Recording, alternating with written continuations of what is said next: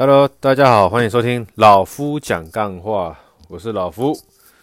今天先跟大家分享一件事情，是 ZARA Zara 在特价了哦。不过它是从上礼拜开始特价，我不知道上一集有没有跟大家讲。那如果平时呃，不管是男女生对 Zara 这个快速时尚品牌有兴趣的人呢，可以去呃门市逛逛一下哦。趁现在才刚特价第一周，应该还会有一些你的尺寸。那如果再晚一点的话，可能尺寸会越来越少，除非你的身材比较非典型亚洲人啊，不然多半它都会只剩下大尺码尺寸，不管是裤子、衣服或是外套、鞋子都一样。那种黄金尺码都可能会越来越少哦。想要那个趁。便宜的时候采购的人可以去逛一下，因为像老夫通常不太买正价的 Zara，都等到特价的时候才开始去买。所以说他每年大概两次特价时间哦，我都会知道，那也都会第一时间哦朝圣。那第二件事情，呃，跟大家报告是前天，呃，今天是二十二号嘛，所以是昨天在 IG 有发一个限时动态，就是请大家。算是给点回馈了哇！刚刚什么有没有想听听老夫想聊什么话题的？有听众回馈，那没有像雪片般的一直飞来啊。所以说，我会针对听众的回馈来跟大家聊聊哦，想要聊的话题。那今天先跟大家聊是，听众有问到老夫对于同性恋的看法啊。对，先讲这个哈，老夫是异性恋。那我对同性恋呢，也不会有。老实讲啦，我对同性恋，在现在这个年纪哦，哦，对我来说，同性恋对我来说，我不会有特别的感觉，因为我觉得同性恋跟我异性恋是属于同一种人，没有没有分离我，我们都是正常性向关系。因为对同性恋者来说，他就是他不管是男男或是女女，他喜欢。好，他有感情，他会产生情愫，他会想要有这种浪漫的味道的人，对他来说，他就是同一个性别的人。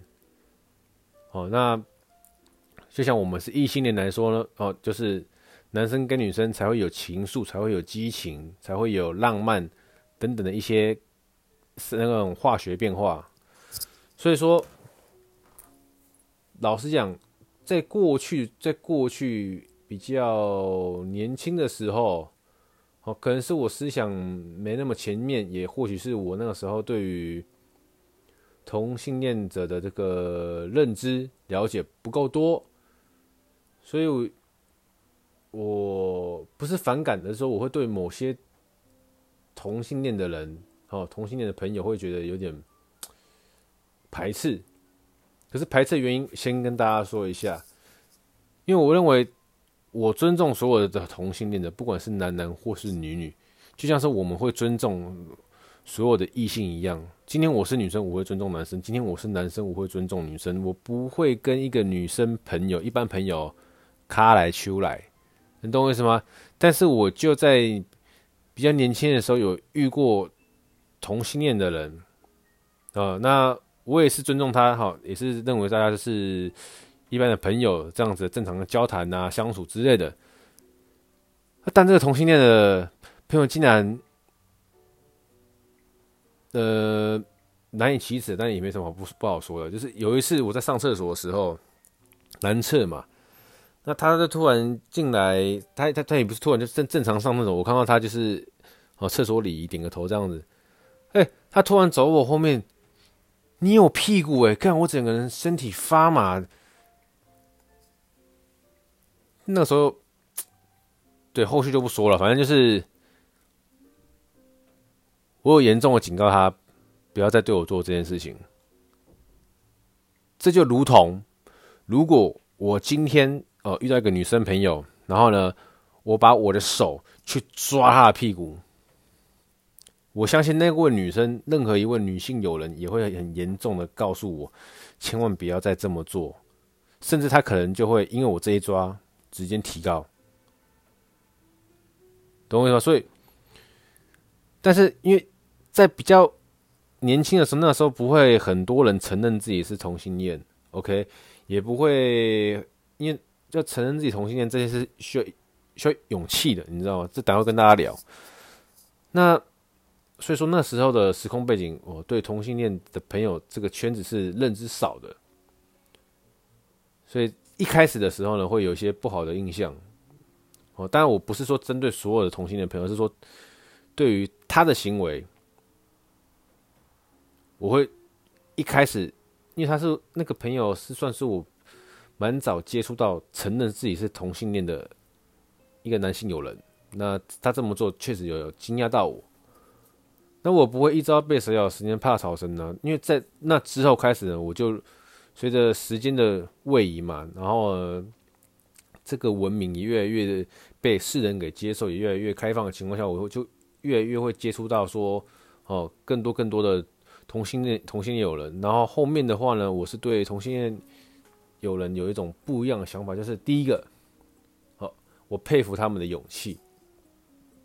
为什么？因为在正常的逻辑下，大家都是从妈妈的肚子出来的，不管你是女的还是男的，那你要在这样子的民风情况下呢？首先，发现自己是喜欢同性的，哦，那你一定不会是平白无故嘛？对，甚至有些人可能还会去做个反复的那个实验，呃，就是我是哦，我跟异性交往是这样子的感觉，我跟同性交往好像让我有得到另外一种灵魂上的升华，不一样的层次的感受。那如果不幸分手之后呢，我再回去跟异性交往，发现。哦，我真的没办法。好，站在男生的角度讲，就是哎，看我真的硬不起来之类的。哦，身体上的需求啊，硬不起来。心理上就是哎，总是好像少一会没有那种脸红害羞、脖子热热的感觉。就是站在男生，因为我我是男生嘛，在就是跟异性相处，就即便很 close，就觉得哎，好朋友、好姐妹，对任何异性都不会有任何太多的遐想。但是遇到比较心仪的。同那种类型的男那个同性就会觉得呃有点小鹿乱撞，好，经过了时间历练跟好，最后断定自己是同性，然后呢，勇敢的让大家知道，因为我是同性恋，我喜我假设老夫了，呃，我喜欢的就是男生，so what？首先，好佩服他们是第一个勇气，他们要有勇气去面对自己。因为跟多半的人，哦，跟多半人是不一样的。那社会这个社会就是很现实，所以很现实是少数的人一开始总是会被当成是异类。我不知道用异类这个这个说法会不会有点贬，会不会让人家误会是贬义？但是我不是要贬义的意思，就是说，哦，假设台湾两千三百万人全都是。百分之九十九点九的人都是瘦子，哦，平均的 BMI 都低于十五以下，那就有那百分之零点零一 percent 的人，或是说百分之一 percent 的人是胖子，BMI 高于三十以上，那那就会是异类。所以这个的异类的意思不是说你的性向问题，而是说族群哦，种类。OK，所以先说我们要贬义的意思，只是说我刚才聊到这，因为很有勇气，因为。你要先确认自己是同性恋，就会先去去经历过一些反复的尝试。我们不是要去鼓励、鼓舞任何一个人去伤害任何一个你在一起的人，而是跟你在一起的人也不一定会认为你是他的真命天子或真命天女哦，一辈子的。只是说大家在彼此相处契合的过程中，发现 OK，我。没办法跟女生在一起，我老实的告诉你，我们不适合，我们分手。哦，或是说女生跟男生在一起，在在一起发现说，哦，真的没办法接受跟男生在一起，老实告诉另外一半，跟对方分手，啊，那都是好事。因为最终的最终，你会发现你自己真实的性向。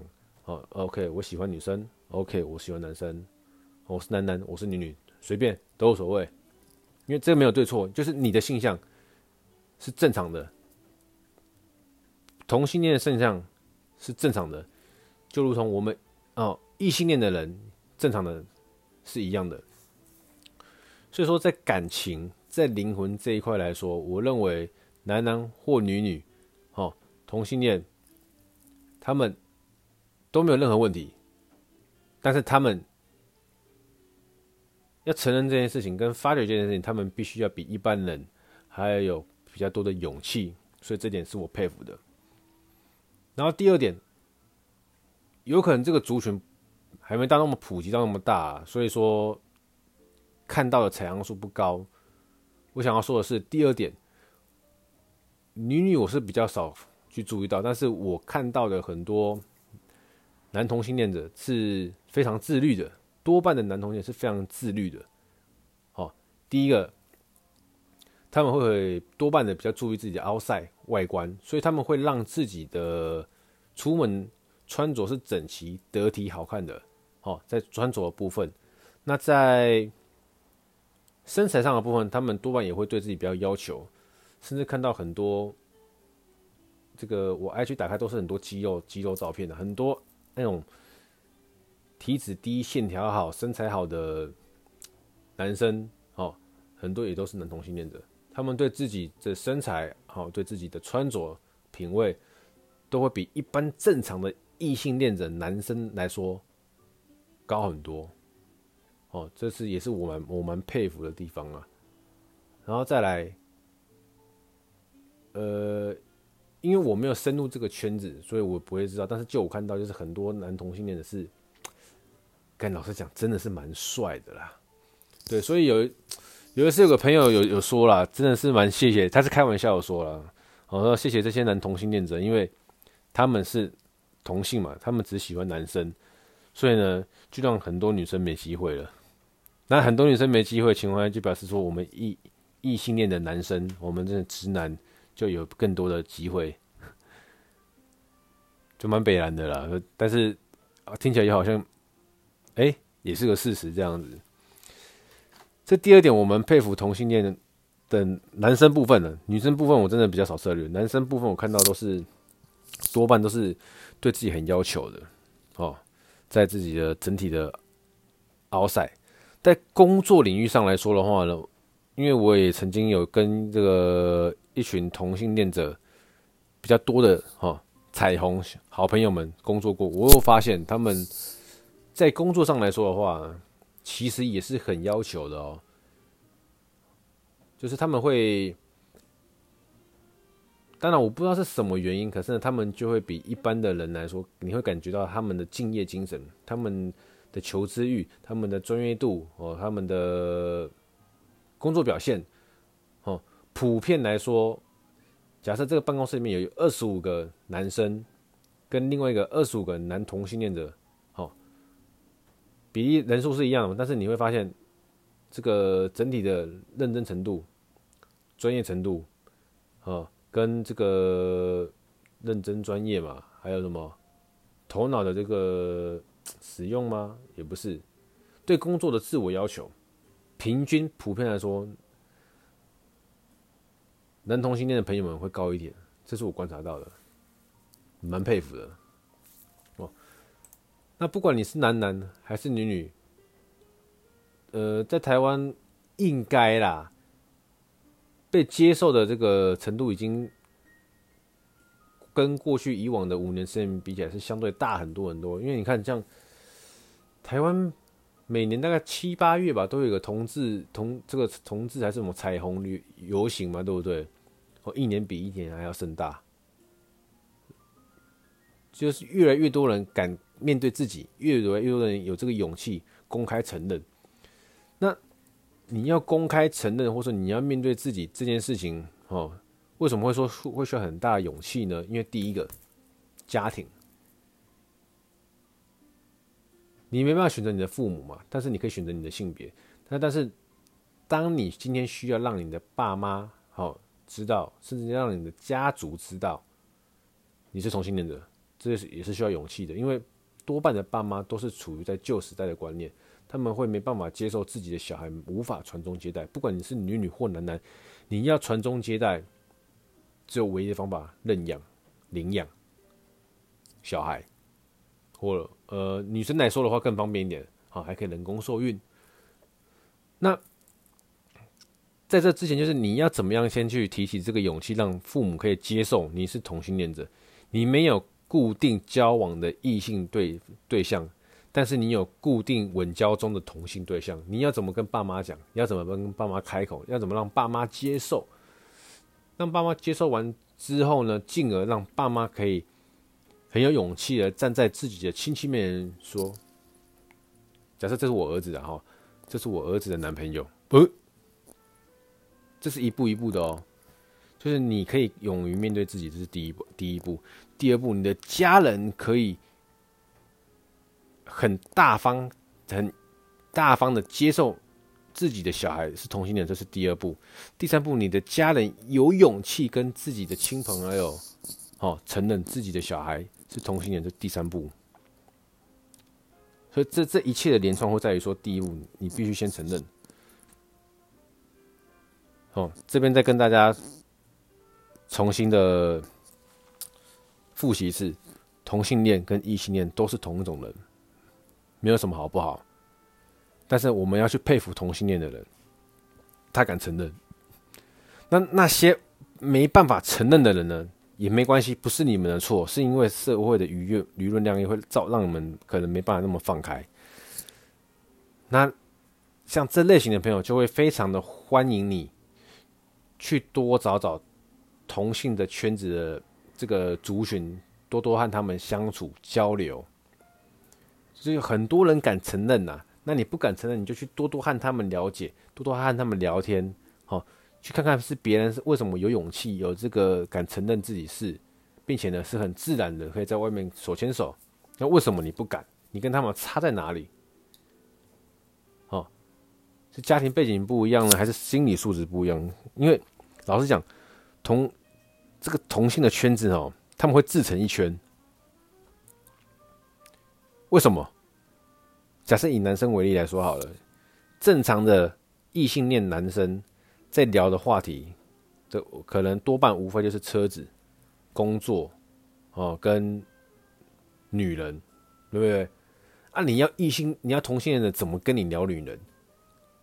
哦，同性恋说明同性恋者说明他他们也喜欢车子，也那么阳刚热血，对，他们也可以跟你聊运动，啊，他们也可以跟你聊工作，但但是当大家在聚会聊天打屁的时候呢，当他们聊到哦，男生在聊到女生哦，讲到一些吹牛逼，讲讲自己过去多厉害的时候，那异性恋者就会觉得，哎、这个话题好无聊，一次两次三次久而久之就无聊了嘛。但是相对的反过来，哎、同性恋者在他们聊说：“我、哦、跟你讲，那个男的，我、哦、我还喜欢他。”正常男生也听不下去嘛，就是没感觉嘛。不要说听不下，就是没感觉，不好聊哦。不是不是个同个话题。呃，那个谁好帅哦，好想被他打屁股。正常男生听得下去吗？听不下去啊。可是哎、所以来说，他们同性恋他们会有自己一个 group，他们会有自己一个族群，因为他们会有共同的语言。那当今天身为同性恋的，你还没办法勇敢的跨出这一步的时候，你就多多去他们的族群里面混熟，跟大家认识，了解他们怎么承认，了解他们怎么有勇气，了解他们怎么跟家人沟通，了解他们怎么跟朋友相处。久而久之，呃，以讹呃这个什么呃以讹传讹也不是，耳濡目染，呃，相信有一天你也会有这个勇气跟大家承认，对。我就是同性恋，怎么样？我骄傲，我敢承认我骄傲。你是同性恋，你没有比较骄傲，因为你跟我是一样的，我们都是有个性，就是有一个喜欢的方向跟关系。但是我承认我喜欢女生，你不一定敢承认你喜欢男生。但事实上你是喜欢男生的，你只是被周围的公众环境，或是家庭背景，或是任何的一些舆论导致你不敢承认。但没关系。勇气这件事情是可以被培养的，不管你是男生男生或是女生女生，好，如果你的另外一半有这个勇气的话呢，那你也可以去向你的另外一半学习，这勇气怎么来的，不会是杨金龙给你的，你放心，OK，去想办法让自己有这个勇气，因为或许你的另外一半也很希望说，你可以跟你的朋友表明、公开承认，他就是你的交往对象。这不一定是安全感，而是说这种认同感，好吧？所以说今天跟大家聊说，因为有观众问到说我对同性恋看法嘛，哦，前半段是要聊说我对于同性恋的交往的性向是没有任何看法，因为对我来说，现在的我来说，甚至是未来的我来说，这就是正常的一个性向关系，没有任何问题。但是目前现阶段来说，比较有问题的是，好，男男或女女会不会想要有传宗接代？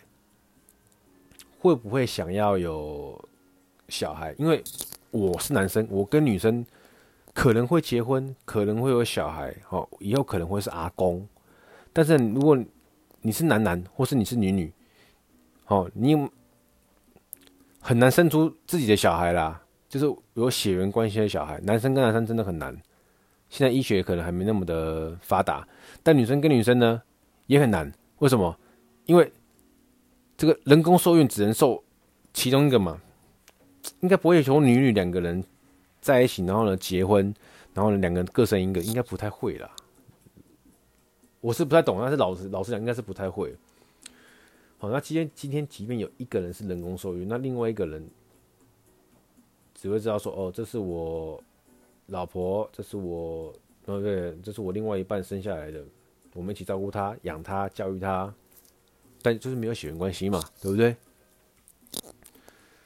这是第一点。好，血缘关系重不重要？它没那么重要，但是呢，还是有关系啊。因为我牵扯到说，你这个领养的小孩，哦，如果是男生跟男生的话，那会不会未来他的生父生母突然跑出来乱？有可能吧。哦，那会不会你领养了这个小孩？他开始上学了，你们从小就从他小 baby 的时候被人家弃养，你们就领养了、认养。从他开始上小学、国中、高中，这同学发现，哎，小明啊，为什么你有两个爸爸？或者说小美啊，为什么你有两个妈妈？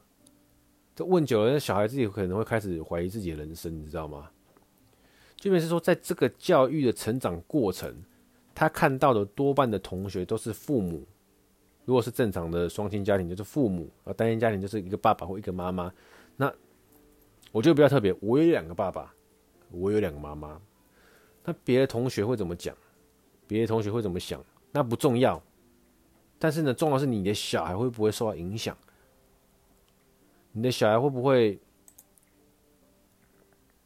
在学校受到一些别人小孩的一些负面声浪？不会是那些小孩不对。因为养不教，父之过；教不学，师之惰。小孩子他们之所以叫小孩子、未成年，就是因为他们的头脑还没发达，还还还没有发育好。他们不知道说，哦，你爸爸妈妈是同性恋，你你有两个爸爸，那你是他们认养的，这没有任何问题呀、但是有问题的是什么？同性恋者的性向是可以选择的，那他们去领养的那个小孩子。他有得选择吗？他今天没办法选择说，我想被郭台铭领养，我想被张忠谋领养，我想被一个有爸爸妈妈一个这样子组合的家庭领养，或者说我想被同性恋者领养，同性恋的朋友领养，他没办法选择，对不对？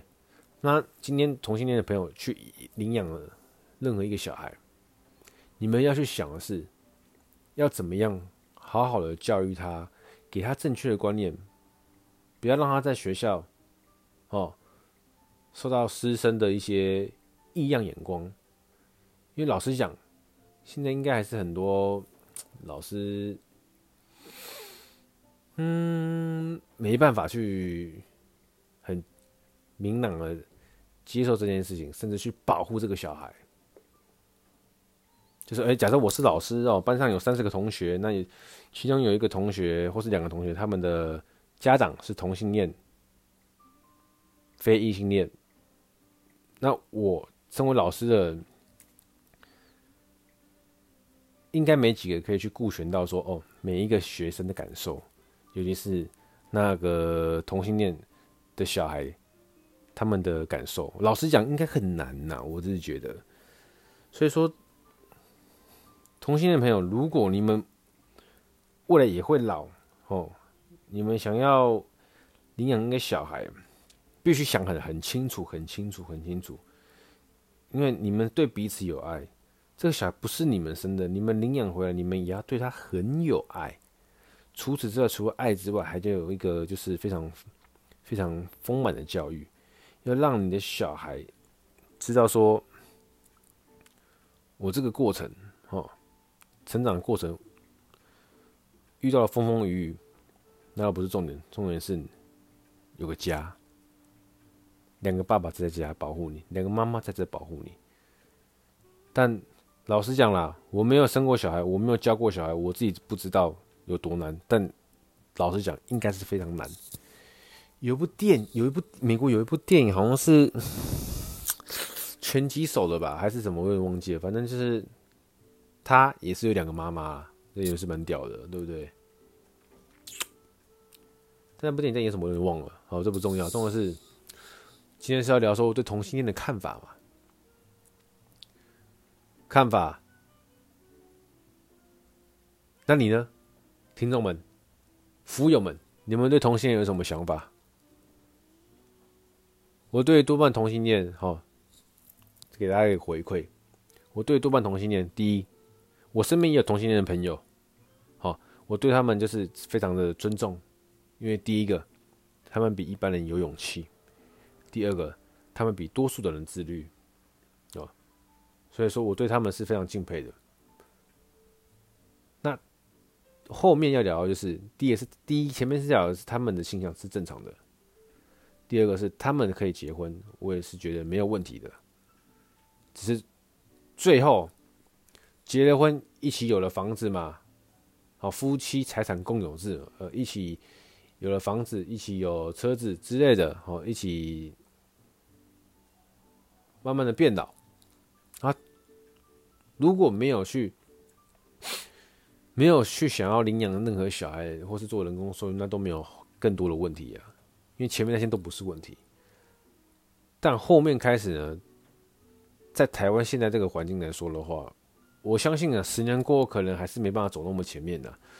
所以说，同性恋朋友们，如果未来有遇到这个养儿育女的问题，真的是要好好的想想。要怎么样子？除了你们开心之外，还可以让这个小孩可以成长的快乐。好，这没有很沉重的话题，只是说未来你们可能都会遇到，因为正常性向人都遇到了。那我又认为同性恋跟异性恋人都是一样的，所以说同性恋人未来也会遇到。